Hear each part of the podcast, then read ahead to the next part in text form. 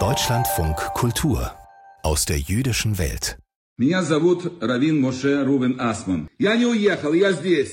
Ich bin nicht geflohen, ich bin hier. Warum? Weil ich nicht gleichgültig bin und weil ich meine Gemeinde nicht im Stich lasse. Was passiert hier?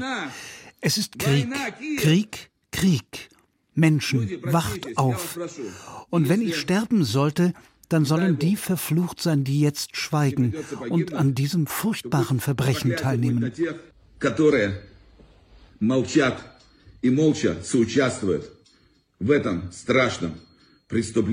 Ein kräftiger Mann in einem dicken Anorak mit langem Bart, der eine große Tora-Rolle umarmt und an Menschen in Russland appelliert. Dieses Handyvideo von Moshe Ruven Asman ging Anfang März 2022 um die Welt. Seitdem ist einiges passiert, aber er ist immer noch in Kiew und immer noch das Oberhaupt der jüdischen Gemeinde in der Ukraine. Ich habe mit ihm am Telefon über ein Jahr Krieg in der Ukraine gesprochen und ihn gefragt, Rebe, Sie haben jetzt 40.000 Menschen oder mehr evakuiert. Sie haben mehr als 500.000 Essenspakete verteilt und sie haben 1.000 Tonnen medizinische Hilfe und Ausrüstung in die Ukraine gebracht und verteilt. Sind Sie noch ein Geistlicher oder ein Krisenmanager? Im Judentum muss man, wenn man Hilfe braucht, jede Art geistige Beschäftigung beiseite legen. Keiner braucht die Theorie, wenn man sie nicht in Praxis umsetzen kann. Und wie der Allmächtige es wollte, war ich zur richtigen Zeit am richtigen Ort. Und ich danke Gott, dass er mir eine solche Herausforderung, eine solche Gelegenheit gegeben hat, den Menschen zu helfen. Und zwar dort, wo sie gerade in großer Not sind. Anfangs wussten wir noch nicht, was tun, wohin wir die Menschen und wie evakuieren sollen. Alles wurde beschossen, es bestand Lebensgefahr, es gab keine Busse, doch dann haben wir es geschafft, einen Konvoi von 100 bis 150 Autos und Bussen mit Polizeibegleitung zu evakuieren. Was vielleicht auch interessant ist, Sie haben damals jüdische und nichtjüdische Menschen in ein Flüchtlingsdorf gebracht, das 2015 von ihnen für die Donbass-Flüchtlinge gebaut wurde. Aber viele Juden sind auch ins Ausland gegangen und auch nach Deutschland. Was haben Sie dann gemacht, als der Flüchtlingsstrom ein bisschen kleiner wurde? In den ersten zwei Monaten haben wir einige Zehntausend Menschen evakuiert. Aber jetzt sind wir hauptsächlich mit humanitärer Hilfe beschäftigt. Was wir gerade machen, ist Wasserfiltersysteme zu besorgen und zu installieren. Wir haben aus Israel Reinigungssysteme bekommen, die speziell für die Ukraine hergestellt wurden.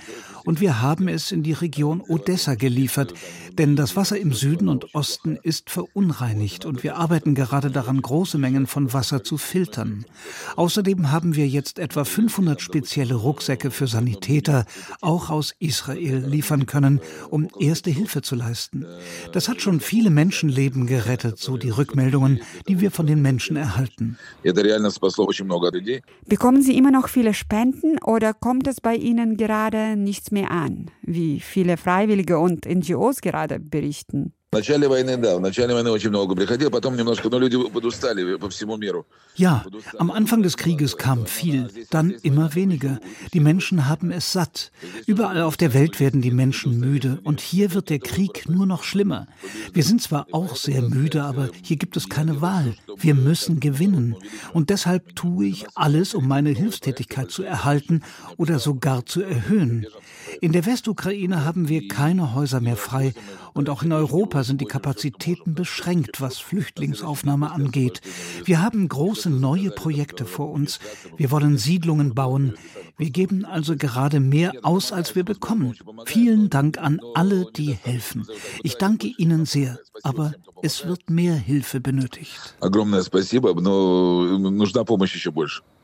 Wie sehen eigentlich Ihre Tage aus? Gibt es noch Gottesdienste oder andere Aktivitäten in Ihrer Brodsky-Synagoge?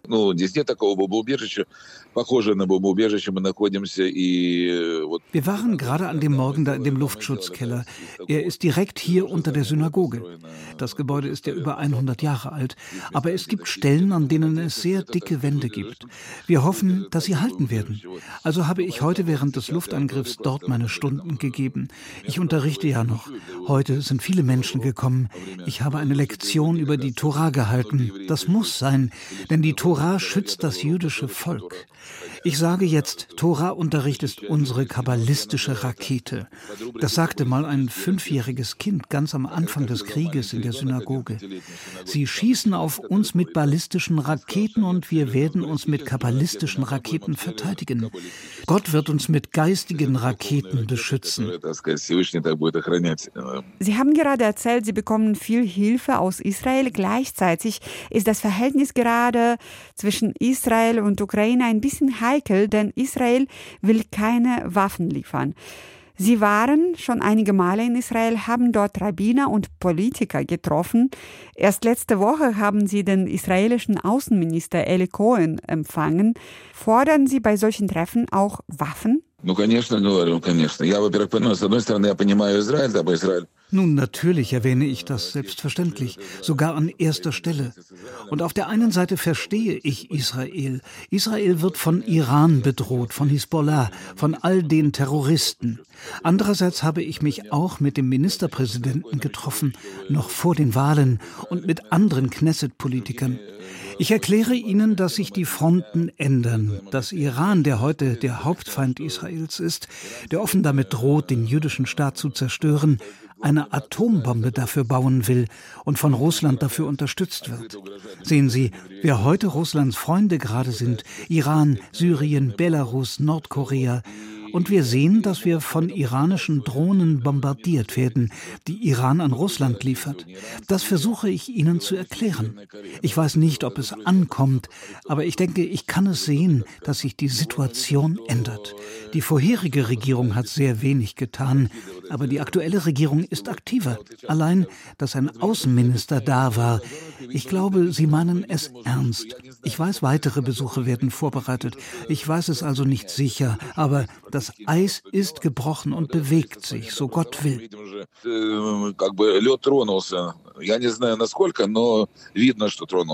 Hatten Sie in diesem Jahr Kontakt zu Ihren Kollegen aus Russland? Ja, habe ich. Ich habe Anrufe aus kleineren Städten erhalten. Ich kann keine Namen nennen, aber sie haben mir zugesichert, dass sie auf meiner Seite sind. Einige sind gegangen. Viktor Nossig, der ehemalige Rabbi von Bezirk Woronesch, ist jetzt in Deutschland. Er hat mich von Anfang an angerufen, mich offen unterstützt.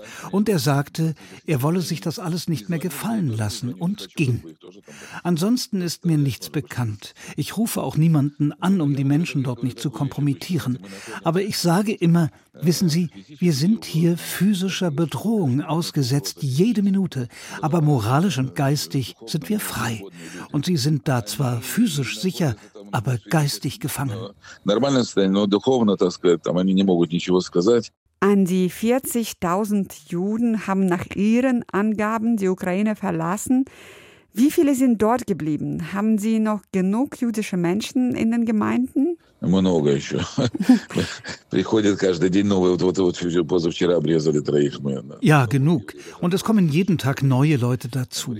Vorgestern erst wurden bei uns in der Synagoge drei neue beschnitten. Sogar ein 86-Jähriger war dabei. Sie alle waren früher alles andere als jüdisch, aber jetzt haben sich ihre Prioritäten geändert. In unserer Situation sind also nicht die materiellen Dinge wichtig, sondern die geistigen. Denn wissen Sie, wenn man bombardiert wird, da sieht man die Augen von deinen kleinen Enkeln und weiß nicht, wie man sie retten kann.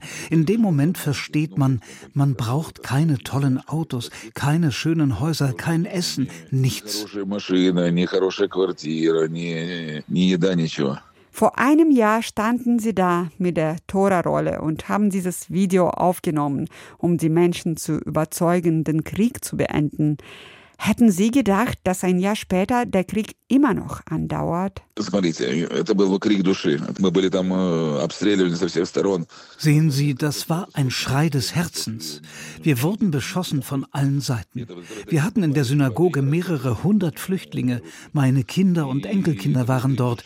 Und an diesem Tag bombardierten die Russen auch Babin Yar. Natürlich hatte ich keine Ahnung, wie lange der Krieg dauern würde. Und es war unklar, ob wir überleben würden. Aber die Tatsache, dass wir überlebt haben, ist doch ein Wunder. Und die Tatsache, dass die Ukraine bis jetzt überlebt hat, ist ein Wunder. Deshalb habe ich einen großen Optimismus und den Glauben, dass alles gut werden wird. Alles wird gut werden. Moshe Ruven Asman, wenn Sie anschauen wollen, was er macht oder wenn Sie vielleicht spenden wollen, dann schauen Sie auf der Seite Office of Chief Rabbi.com. Office of Chief Rabbi.com, also auf Deutsch Büro des Oberrabbiner.